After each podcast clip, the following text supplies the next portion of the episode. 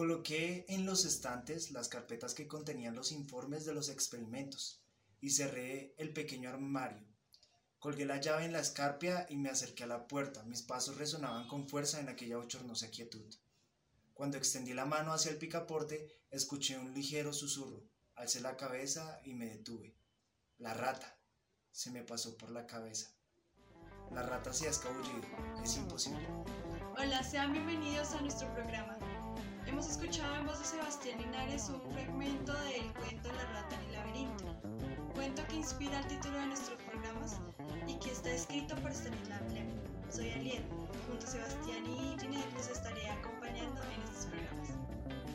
Nosotros somos la Uchuva Literaria, jóvenes en movimiento por la cultura y la paz y en colaboración con la Red de Juventudes Territorio, Memoria y Paz, charlaremos a través de la literatura sobre territorio, memoria histórica, arte y cultura.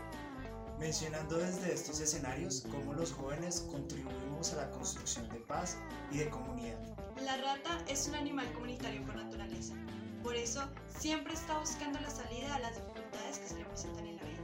La hemos escogido como personaje principal para destacar su capacidad de apropiarse del territorio, de vivirlo, de entenderlo, de sentirlo y de la memoria que éste posee, para nunca caer en las trampas rutinarias, porque los jóvenes y las personas ideamos nuevos caminos para reinventarnos continuamente. Y también para hacer una ruptura de pensamiento frente a todas las estigmatizaciones que se le hacen a los jóvenes que queremos construir paz, memoria y territorio. Bogotá, 1982. Nadie mira a nadie de frente, de norte a sur la desconfianza, el recelo, entre sonrisas y cuidadas cortesías. Turbios el aire y el miedo en todos los aguanes y ascensores, en las camas. Una lluvia floja cae como diluvio, ciudad de mundo que no conocerá la alegría.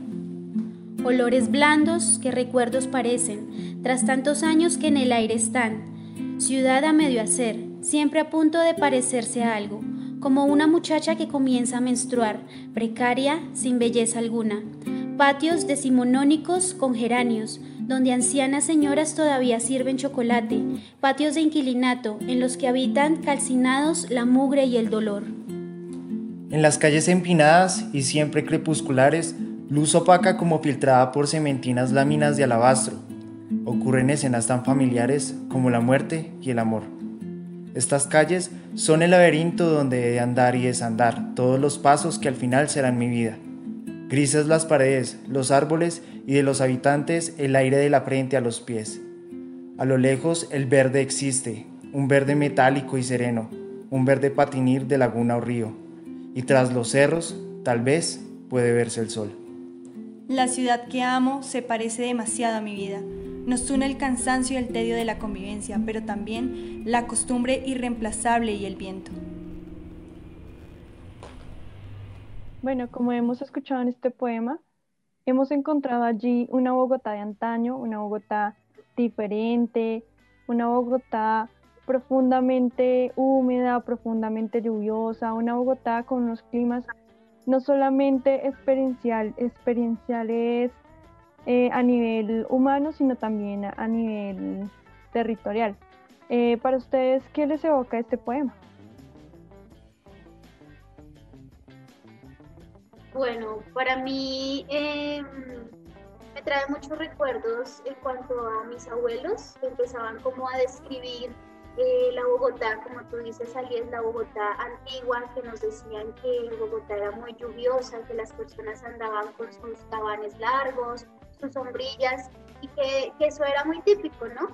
También eh, me parece muy curioso en el poema que relacionan mucho con el cotidiano, pero también con su arquitectura, casas antiguas.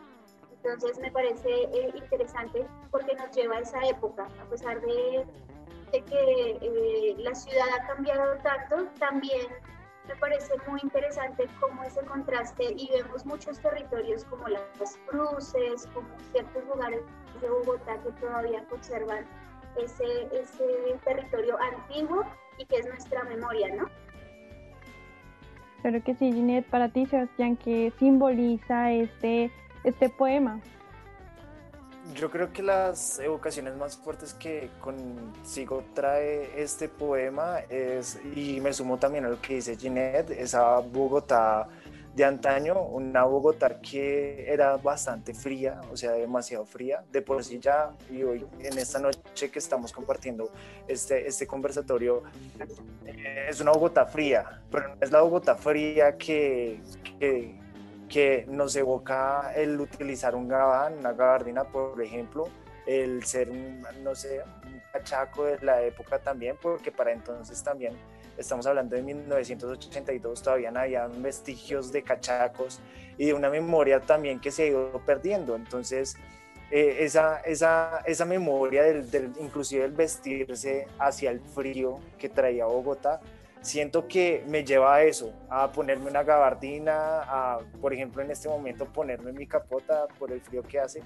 Y, y también haciendo ligación a eso, me llama muchísimo la atención pues partes específicas cuando habla la Bogotá de los ríos, de las lagunas, cosas que ya no se ven, o sea, se ven un poco como invadidas, como eh,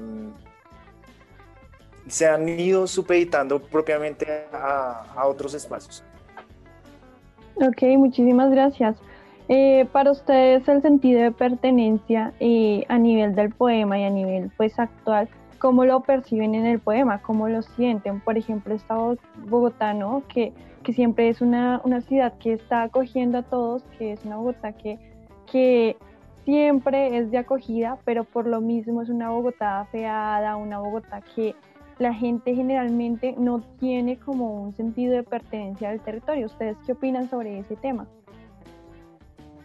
Bueno, yo siempre he dicho que en Bogotá es de todos y de nadie, ¿cierto? Es un contraste fuerte en los barrios en donde encontramos estas personas que llevan muchos años, que han sido fundadores de sus territorios, que tienen este sentido de pertenencia pero también vemos otra postura y es eso, como Bogotá coge a todo el mundo y es algo muy eh, enriquecedor porque nos llena de muchas culturas, de, de, de esa riqueza ¿sí? Eh, multicultural. También es triste ver que, que no, no cuidamos, no cuidamos esa casa que nos acoge, el barrio y también se generan como esas posturas eh, contradictorias donde entonces la persona que tiene mucho sentido de pertenencia eh, entonces excluye, ¿cierto? Pero también eh, creo yo que es muy importante y los procesos que hacemos desde los jóvenes, por ejemplo nosotros como jóvenes en movimiento, como la red de juventudes, como la Uchurba literaria, hacemos estos procesos también de cómo, cómo volver esos procesos más comunitarios, más sociales, en donde esos contrastes no lleguen a, a tener esos, esos choques, ¿cierto? Entonces, como usted no es de acá, váyase, o, o, porque no, como yo voy a durar acá poco tiempo, entonces no cuido, no, sino como empezar a generar ese diálogo y esos procesos de convivencia armónica. Entonces, siento que, que este es un primer paso también y este espacio va a ser para eso. Para, para mostrar a la ciudadanía y a los jóvenes y a todo el territorio que sí se puede, que sí se puede y es empezar a, a, querer un poco también esa casa que nos acoge, esa casa que siempre ha estado ahí también. Si yo vivo mucho tiempo, también cuidarla y quererla. Pues sumándome un poco a lo que dices, Ginette, yo estaba pensando, por ejemplo, ahorita en esta Bogotá feada que nos han vendido y mucho, pues especialmente con una parte me quedo con una parte del poema que dice luz opaca como filtrada por cementinas láminas de alabastro. Me hace pensar muchísimo en cómo se ha construido la Bogotá de las periferias, porque la Bogotá de las periferias no se ha construido como en, en este proyecto de la ciudad cuadriculada europea, donde todo comunica directamente a la plaza fundacional y demás, pues porque la Bogotá del centro es bellísima, eso, es, eso, no, eso no es refutable en ningún lado. Una cosa que, que, a mí me llama muchísimo la atención es la Bogotá de las periferias, una Bogotá que se ha construido en, en, lugares donde está industria de cemento, donde está industria de ladrillo. Si ustedes miran hacia, por ejemplo, hacia el lado donde yo vivo, que es hacia San Cristóbal, hay unos lugares muy interesantes que se llamaban en ese entonces las ladrilleras, eh, conocido también como Ramajal. Y Ramajal pues es conocido también porque de ahí se sacaba muchísimo material para poder sacar ladrillos eh, con los que se construían las casas de entonces del centro de Bogotá. Y ya toda esa tradición, las personas que empezaban a vivir también de, en, en, este lugar, pues empezaban a hacer sus casas de ladrillo, pero no eran tan bonitas como las casas del centro. Eh, hagan de cuenta también, por ejemplo, una cosa que me llamó muchísimo la atención es que cuando Bogotá empezó a crecer muchísimo, esta Bogotá, las periferias, esta Bogotá feada, pues por las canteras, por el polvo, porque no hay lugares verdes, porque X o Y cosa. Eh, Ciudad Bolívar, Ciudad Bolívar, eh, ustedes han pillado la, la, la, la, construcción geográfica de Ciudad Bolívar. Ciudad Bolívar es eh, canteras, canteras de arena. Y eso me llama muchísimo la atención porque esa es una de las imágenes de la Bogotá feada que nos han vendido. Es una Bogotá de, láminas de alabastro, de cementinas, de, no sé, toda una Boyacá eh, llena de polvo por Cemex, una cosa así. Creo que, que eso me, me evoca profundamente el poema y también me hace pensar muchísimo en cómo la casa, la casa de la periferia, termina siendo una casa muy diferente a la del centro, termina siendo una casa y una casa a veces muy amplia, es una casa muy grande, porque ustedes ven las casas del centro, las casas del centro son, tienden a ser más pequeñitas, pero también es una casa que no sabemos qué tiene por dentro. La casa de la periferia no se sabe a la final qué tiene por, por dentro, porque la casa de la periferia tiene unas construcciones frente a esos imaginarios de espacio mucho más, más anchas. No sé, allí qué nos puede contar a partir de, de lo que estábamos hablando. Sí, claro que sí. Tú, tú señalas allí unos puntos muy, muy importantes y relevantes, que es la transformación del territorio propiamente de lo rural a lo, a lo urbano, por decirlo así, a una parte pues, de, de la época colonial, como nos lo narra el poema en algún momento, ¿no? Y que hace aún, aún se ha perpetuado, ¿no? En las diferentes construcciones centrales, pero como tú dices, en la periferia. Eh, propiamente no, no, se observan estas transformaciones de la misma manera, ¿no? Mm, me interesaría saber de pronto, Sebastián, para ti qué, qué significa o qué, digamos, qué, qué significa o qué es para ti el territorio. Bueno, con el territorio pasa algo muy, muy raro específicamente. Y bueno, eh, especialmente con, con, esta lectura del poema, creo que yo tengo dos sentimientos encontrados con el territorio. Uno es un territorio muy ajeno a mí y la otra es un territorio que conozco mucho. En el sentido de que, por ejemplo, este territorio que es tan ajeno a mí es un territorio donde vivo. Por ejemplo, yo, yo habito acá en San Cristóbal, pero yo conozco muy poco de San Cristóbal. Realmente lo que conozco, lo conozco es gracias pues a mis padres o a mis familiares, pero yo me he vivido en otros territorios. Por ejemplo, yo me he vivido, y hablando de eso, también es una crítica directamente hacia mí, porque la Bogotá de las periferias es la que yo no conozco. Y eso también va cimentando una idea mía de territorialidad, de cuál es la Bogotá que yo habito. Pues la Bogotá que yo habito es la Bogotá del centro, porque siempre todas las cosas como joven que he desarrollado en el centro. Entonces, eh, hablándolo de una manera muy escueta, si quiero ir a tomar, al centro. Si quiero parchar con mis amigos, al centro. Si quiero hacer algo, al centro. Y la Bogotá de las periferias se vuelve, pues, el lugar de descansar, el lugar de, la, de la dormitación. Entonces, creo que frente a eso, consolidar también el espacio de territorialidad como eh, la ciudad de la periferia es un, lugar para descansar, para dormir, mientras que el territorio de, de, adentro del centro es para hacer, para trabajar, para eh, activismo social, para... Y eso también mueve muchísimo porque si ustedes se dan cuenta, todo el plan de desarrollo, toda la economía de las políticas públicas se mueve conforme a esas formas de, de, de desarrollar esos pensamientos de territorialidad. Entonces, si ustedes pillan Bogotá de la periferia es una Bogotá de poca inversión, pues porque ya se va a dormir, no se va a invertir. Y Bogotá del centro es una Bogotá convulsionada de trabajo y se le invierte porque ya se va a trabajar. Eso es como frente a esas nociones de territorialidad que, que, que voy como también entendiendo, también de lo que me va sirviendo el, el, poema.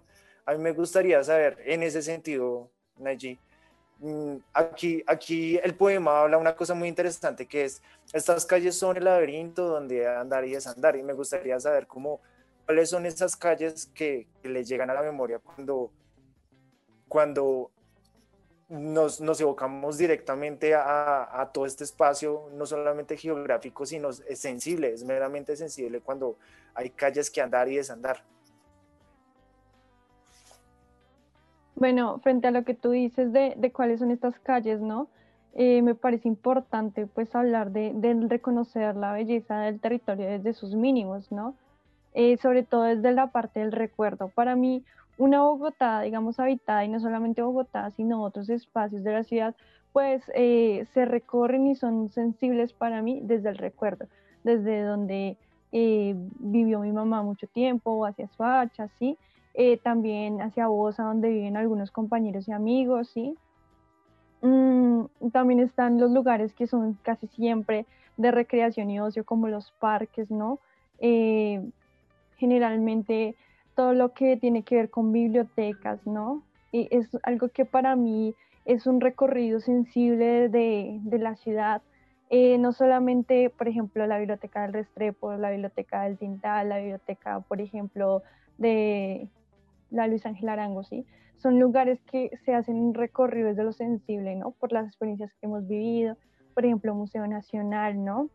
Mm, eh, yo siento que también allí está la belleza en los mínimos, en los territorios que no son tan, tan supuestamente agradables o turísticos, ¿no? Mm, yo destaco mucho de la parte de la periferia eh, todo lo que simboliza la parte natural, ¿no? Todo lo que son los recursos naturales, las reservas naturales, por ejemplo, todos estos senderos ecológicos que hay en la ciudad y que pues sería increíble invitarlos a todos ustedes y invitarse a ti a, conocerlos, a recorrerlos. Entonces yo, para mí el recorrido sensible del territorio empieza desde lo emocional, ¿no? Desde, desde mis experiencias más cercanas, desde mis amistades, desde, mis desde mi familia, ¿sí?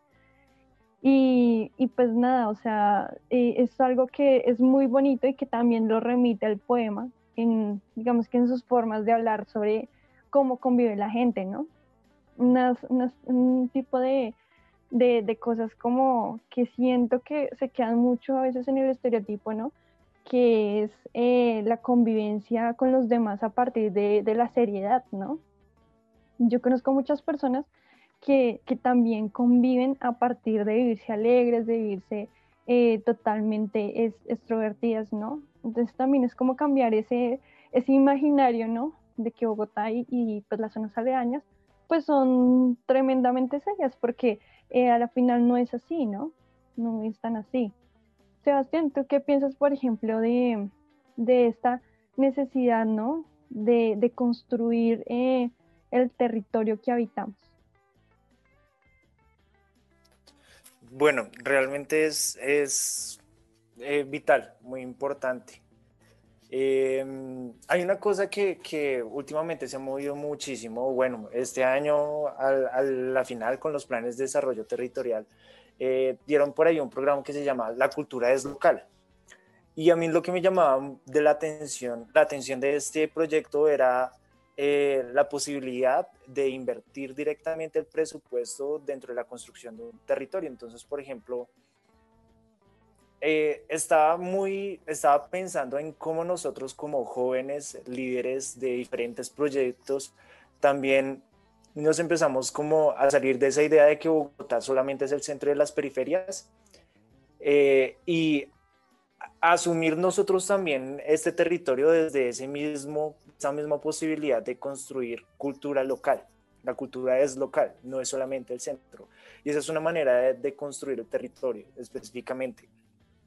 ¿Y por qué digo esto? Porque a lo mejor si yo en mi momento, cuando era un poco más eh, joven, más menorcito, eh, hubiera encontrado algún líder de acá del barrio, y yo que he estado muchísimo tiempo en procesos artísticos, hubiera encontrado acá un líder en el barrio que yo viera que realmente como que me jalaba a querer participar de los procesos del barrio, a lo mejor ese activismo hubiera sido un poco más enfocado a mi territorio.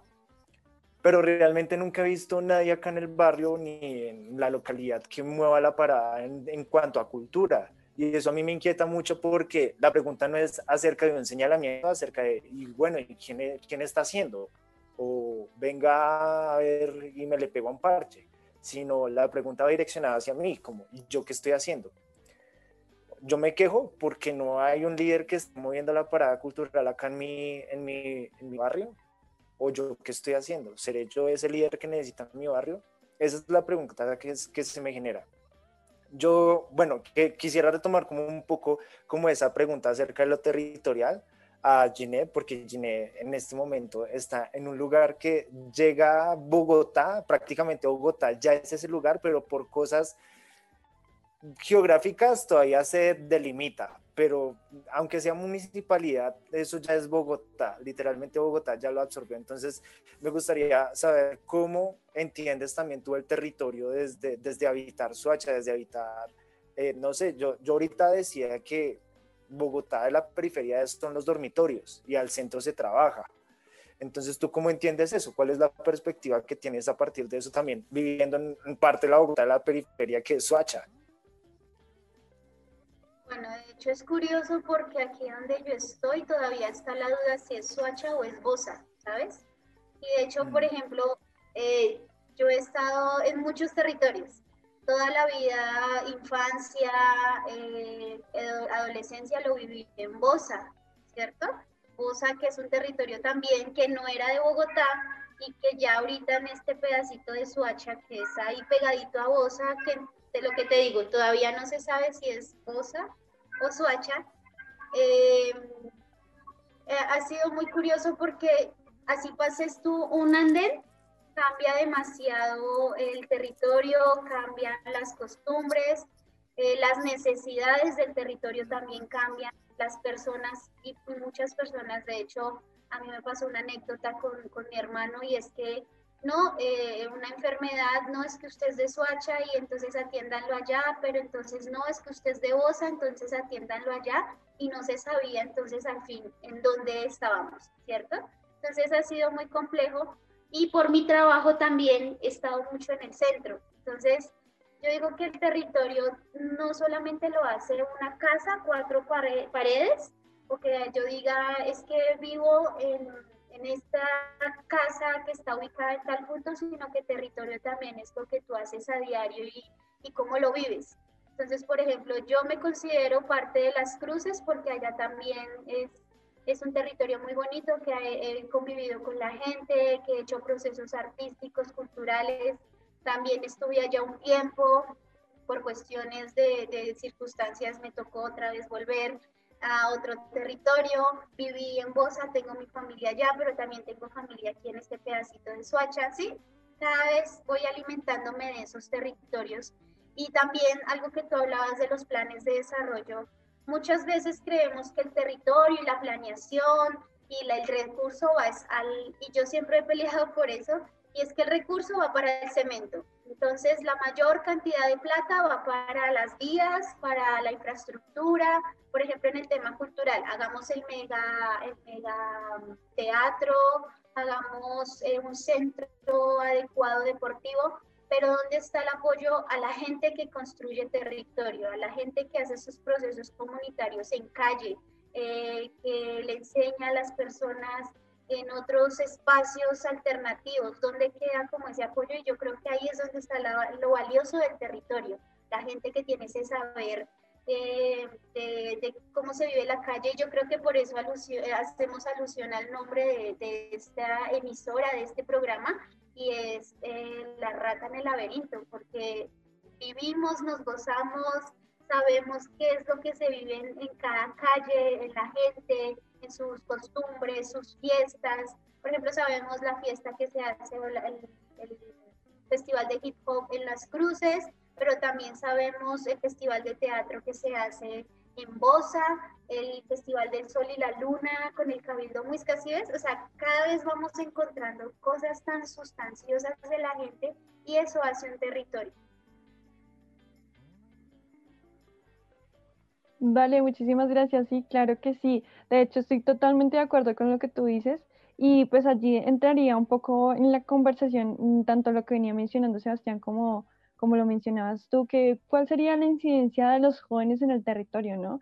Y hemos visto que la incidencia eh, de los jóvenes en el territorio no solamente, eh, digamos que se limita a la parte de, del convivir, ¿no? De como decíamos hace un momento, del recorrer las calles y, y digamos que todo lo que es la ciudad y sus sectores aledaños, ¿no? De una forma sentimental, de una forma sensacional, en términos de la sensación, ¿no? De una forma del recuerdo, ¿no?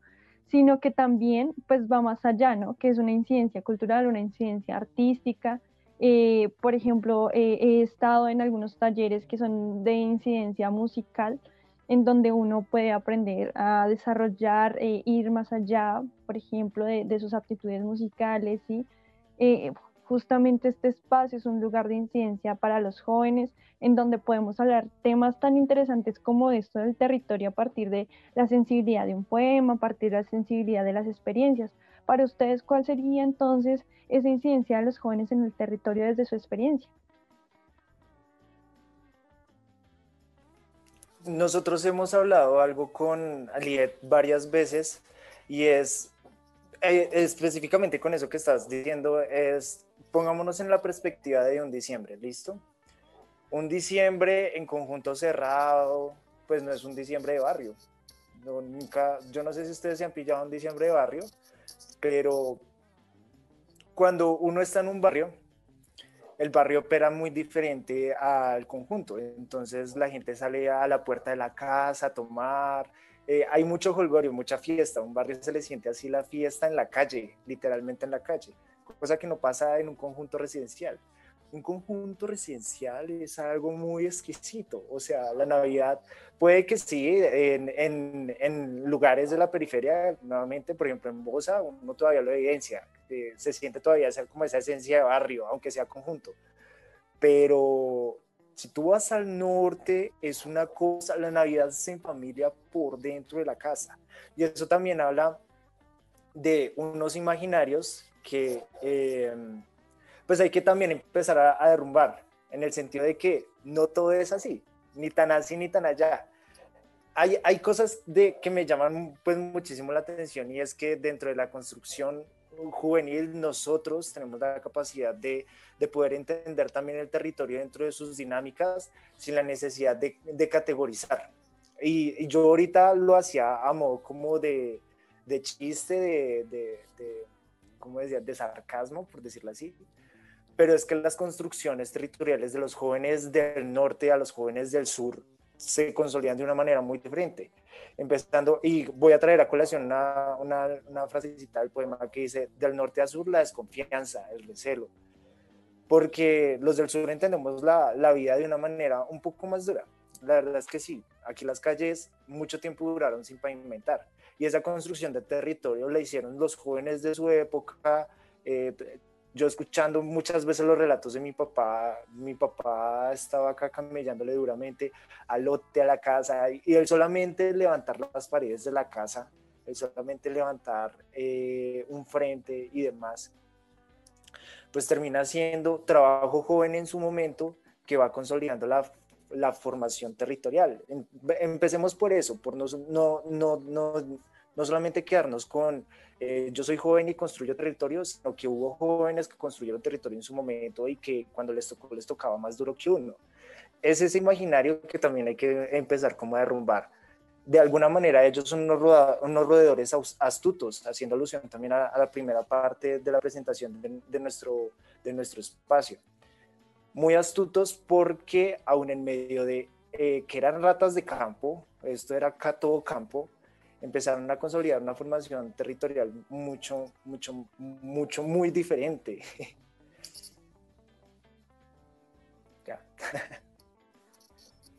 No, sí, totalmente cierto, Sebastián. Y, pues eh, eh, finalmente uno a veces piensa, ¿no?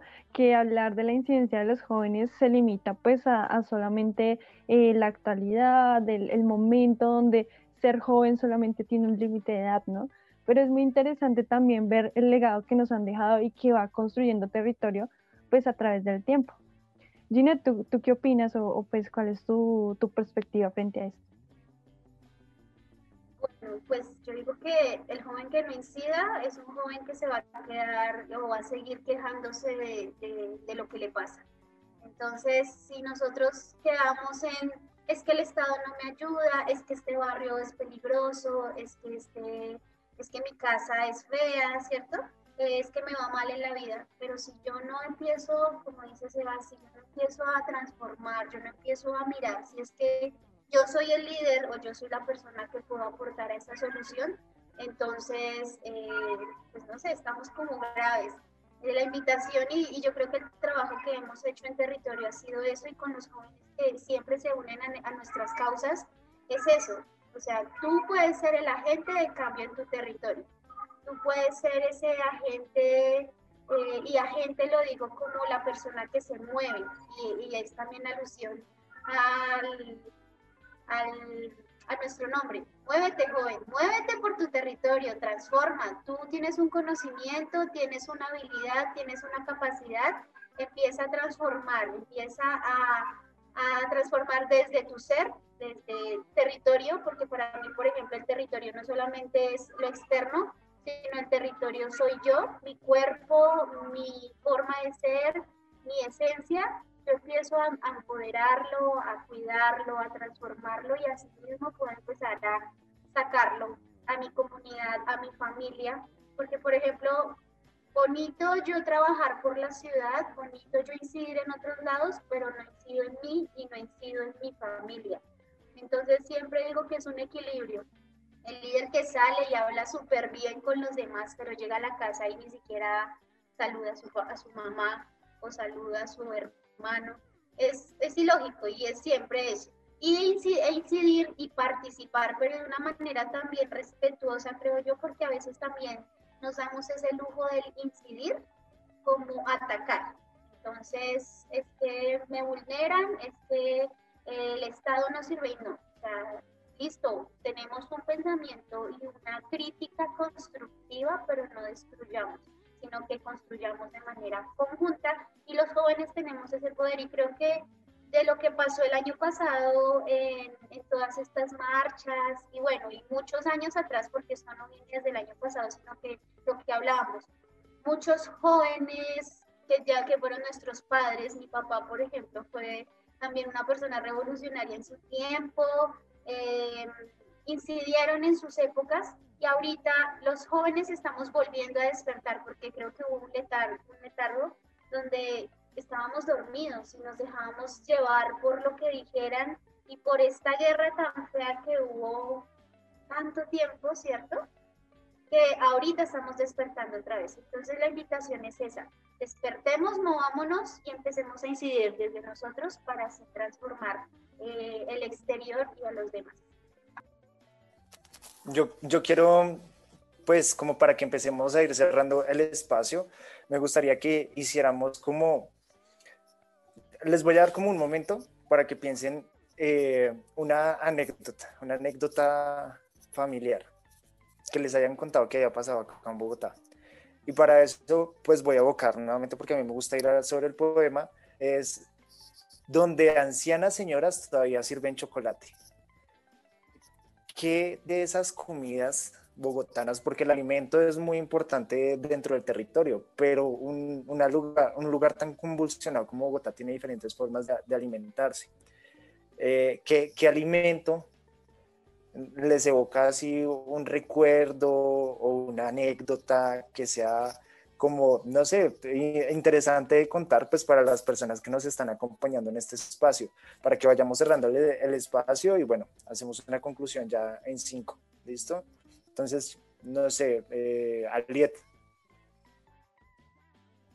Bueno, realmente se me vienen un, par de anécdotas realmente. Eh, la primera, y fue apenas mencionaste lo, lo, de, lo del chocolate y esto, es que estuve en, un espacio de compartir, ¿no? En un, taller de territorio y memoria histórica en, el barrio San Bernardo, en compañía de una, de una, de una compañera en, el área de música, ¿no? Entonces estos talleres eran también gestados, digamos, en cierta forma por la Junta de Acción Comunal y nosotros íbamos como haciendo los talleres conjuntamente con ellos. Llegó un punto en que ya hicimos como un momento de, de no sé, una reunión intergeneracional entre niños, adultos de todas las edades, muy bonito. Y justamente el, el evento de cierre eh, fue compartir unas once santafereñas, ¿no? Que era así el chocolate, el quesito, el pan, ¿no? Y fue, fue, muy bonito porque fue un espacio en donde pues uno podía compartir con los demás, podía ver de pronto cosas que durante todos los talleres pues no, no habían fluido o no habían salido de esa forma tan natural que es cuando, o sea, no habían salido de esa forma natural que, que suele suceder cuando está la comida de por medio como un espacio en donde uno puede convivir y compartir con los demás, ¿no? Entonces, creo que esa es la, digamos que la anécdota que, que me evoca y, y, me hace pensar, pues, en, en, muchas cosas muy bonitas que vimos allá, ¿no? Unos momentos de compartir eh, desde lo artístico, desde lo musical, desde lo literario también. Y, pues nada, muy bonito. Muchas gracias pues por hacer también esa intervención frente a la anécdota porque realmente es algo que a uno lo conmueve también y que lo hace recordar los territorios en los que ha estado.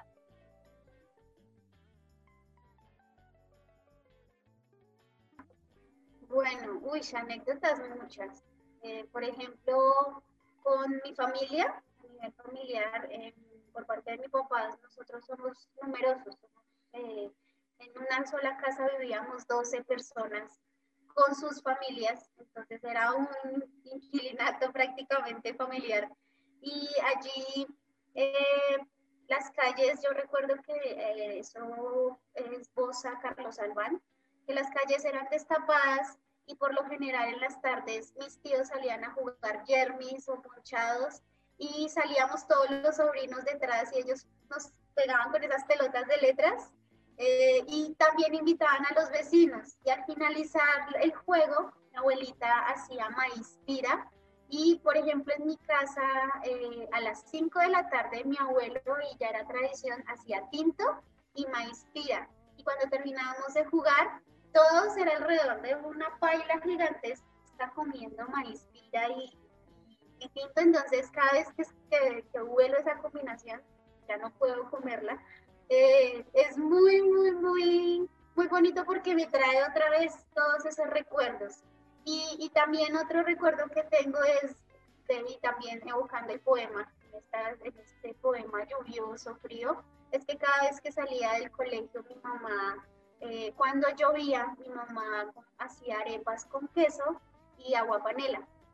Entonces yo ya sabía y me alegraba cuando llovía al finalizar pues la jornada del colegio porque yo sabía que cuando llegara a la casa iba a tener mi arepita con agua panela. Entonces, son muchas anécdotas muy bonitas que pues tristemente uno va creciendo, la familia se va desligando y, y mira que cuando se, cuando se van las cabezas de una familia, como son los abuelos o los padres, los patriarcas de una familia, es triste a veces ver también cómo se va, eh, se van separando estas familias que son numerosas, ¿no? Por intereses propios, también el tema del territorio es, complejo, pero es muy bonito y ojalá que volvieran esas épocas de, juego y, que se han perdido también en las familias actuales, ¿no?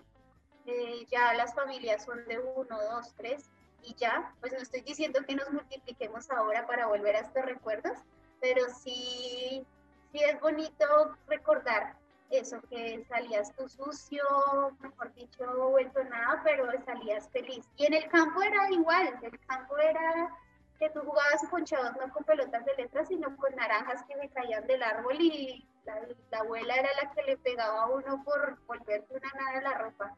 Entonces son anécdotas muy, muy bonitas.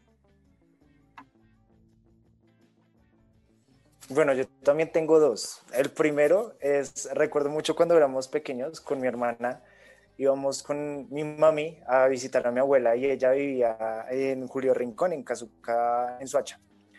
Y eh, para poder ir allá teníamos que coger una buseta que va hasta Bosa Primavera, entonces nos bajábamos en Bosa, caminábamos hasta la, nos bajamos en Bosa, o sea, por allá atrás de, de la, del Autosur.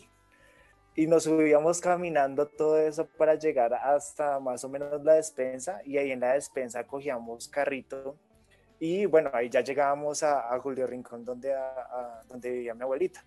Esos, esos viajes eran muy chéveres porque cuando eh, podría ser de ida o de regreso, era más que todo de regreso, siempre cuando ya nos veníamos para acá, para la casa. Mi mamá nos compraba arepa y nos compraba una arepa que tenía por dentro bocadillo y queso.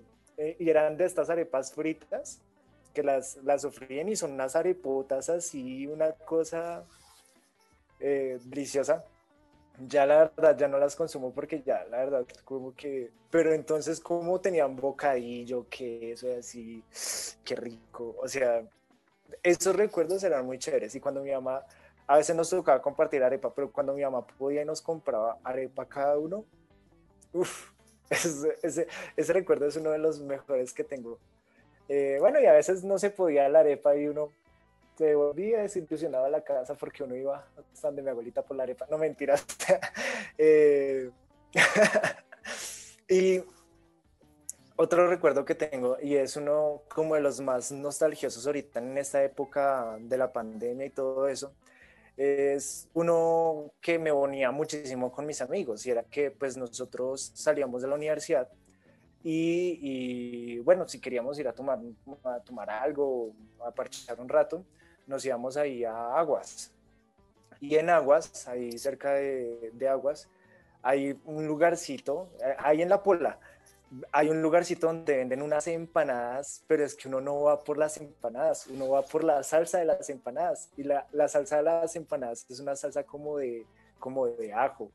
Entonces, esos momentos para mí son muy felices, primero porque los recuerdo con mis amigos y segundo porque todos pedíamos una empanada y pedíamos un pote de salsa así, eso yo me acuerdo una vez, eh, pedimos el pote y no lo jalamos, nos salimos del... Esos establecimientos siempre se llenan harto, los borrachines de universidades y nos íbamos allá y eso yo me acuerdo, pase la salsa, eso, hasta limpiaban el, el tarrito con la empanada así mm, creo que estas cosas, una cosa tan, tan, tan colombiana, por decirlo así, y tan, tan que une tanto en el sentido del hambre y de los amigos, la empanada, uff, muchísimo.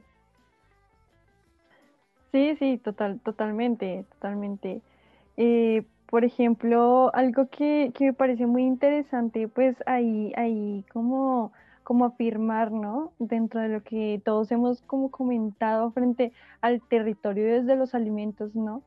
Eh, es también como observar, ¿no? Esta, encantadora capacidad de la literatura para evocarnos todo un tipo de sensaciones y de temas frente a la ciudad que, que realmente a uno lo dejan eh, profundamente conmovido, ¿no? Que uno empieza como a recordar no solamente la familia, sino los amigos, la infancia, ¿no? Eh, es como la construcción del territorio a nivel cultural también, ¿no? Y pues eh, seguramente en, otros programas estaremos abordando, ¿no? Justamente temas como la memoria histórica, ¿no? La cultura y el arte. Mm, también pues la importancia, pues ya para, para hacer el cierre frente a estos temas que venimos charlando desde la anécdota, ¿no? Es pues invitarlos a que nos sigan acompañando en, en este programa La Rata en el Laberinto y que puedan seguir escuchando nuestras conversaciones a partir de la literatura, de la poesía. Eh, vamos a tener algunos invitados muy, muy interesantes para que se animen a seguir escuchándonos, a seguirnos en, en nuestras redes sociales. Eh, por allí las dejaremos en algún momento. Eh, pueden seguirnos también, ¿no, Ginette? Jóvenes en Movimiento, Uchua Literaria, toda la red de juventudes. Mm, chicos, ¿quieren decir algo más antes de despedir propiamente pues ya el programa, darle cierre? Eh, hemos estado conversando cosas muy chéveres y muy, muy interesantes, pero pues lastimosamente se nos acaba el tiempo. ¿Quieren decir algo más, chicos? ¿Compartir algo adicional? No, pues eh, engancharlos en esto, en esta, en este laberinto donde encontraremos muchos temas desde el arte, la cultura, territorio, memoria histórica, eh, y, eh, e invitarlos también a que nos den sus propuestas. Creo que esto también va a ser un espacio abierto en donde eh, coméntenos, díganos, bueno, también cuéntenos sus, sus, anécdotas a través del chat, díganos, no, yo recuerdo eh, esto que viví con mi familia, eh, este territorio me trae recuerdos por esto, por mis amigos. Siempre estamos abiertos también a recibir sus propuestas y ojalá nos puedan acompañar todos los viernes a esta misma hora, eh, donde pues como dices tú, Aliet, vamos a tener invitados muy interesantes donde nos van a contar muchas cosas eh, y la idea es seguir construyendo y buscar estos espacios diferentes, alternativos y por qué no desde la radio y desde el video, desde la imagen también, evocar diferentes cosas y construir paz. Yo digo que siempre podemos construir ciudad, podemos construir territorio y sobre todo construir paz desde estos medios alternativos. Bueno, sí, yo también quiero invitarlos a todas a todos y a todas, a, y a, todas y a todos a que se unan a, estos, a esta transmisión, no solamente en nuestro programa La Rata en el Laberinto, sino a todos los programas que van a estar pues aquí confluyendo desde nuestras raíces y desde la red de Juventudes Territorio, Memoria y Paz. Es muy grato para nosotros poder pues hacer como este piloto, estamos aprendiendo, si nos quieren sugerir cosas también bien recibidas. Y nada, para, ya para terminar, eh, les quiero dejar eh, una frasecita de nuestro poema, se las quiero repetir, y es, la ciudad que amo se parece demasiado a mi vida, nos une el cansancio y el tedio de la convivencia, pero también la costumbre reemplazable y el viento. Ahí se los dejo para que lo mediten. Claro que sí, Sebas, nos deja muchísimas ideas, muchas cosas que, que seguir meditando, cosas que, que pensar, entonces nada, un gusto compartir con ustedes este, este pequeño espacio de conversación eh, en torno a la literatura, en torno al tema del territorio y invitadísimos para nuestro siguiente programa. Los estaremos esperando. Un gusto y muy, muy buen día, muy buena noche en cualquiera de los horarios que nos estén escuchando.